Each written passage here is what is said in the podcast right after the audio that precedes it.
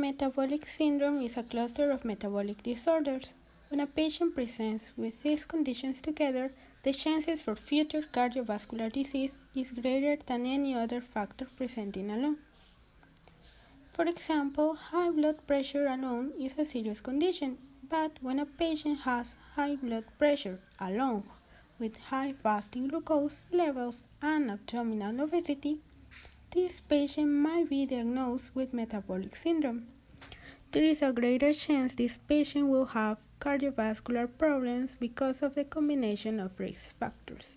Metabolic syndrome is a serious health condition that affects about 23% of adults and places them at higher risk of cardiovascular disease, diabetes, strokes, and diseases related to fatty buildups in artery walls.